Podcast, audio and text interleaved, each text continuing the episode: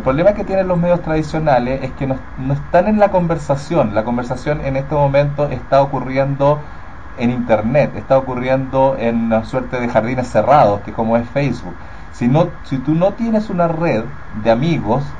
200, 300, 400, 500 personas en tu red, es muy difícil saber qué es lo que está ocurriendo realmente, cuándo va a ocurrir la marcha, la concentración, qué, lo, qué, qué va a ocurrir, a qué horas va a ocurrir la concentración espontánea. Y en ese sentido, los medios de comunicación tradicionales están yendo a los de siempre, o sea, están yendo a los diputados, están yendo a los senadores, están yendo a los políticos tradicionales que claramente están muy detrás del uso de estas tecnologías. Hoy día los jóvenes en sus celulares, en sus teléfonos móviles, están todo el día conectados y están sabiendo cuáles son los tópicos eh, que están de moda, eh, saben cuándo va a ocurrir algo, se enteran mucho antes que la prensa tradicional de si, si ha habido algún tipo de, de incidente y por lo tanto eh, yo creo que eh, en el caso de los periodistas y de los medios tradicionales tienen que contratar gente joven que ya viene con estas habilidades probablemente.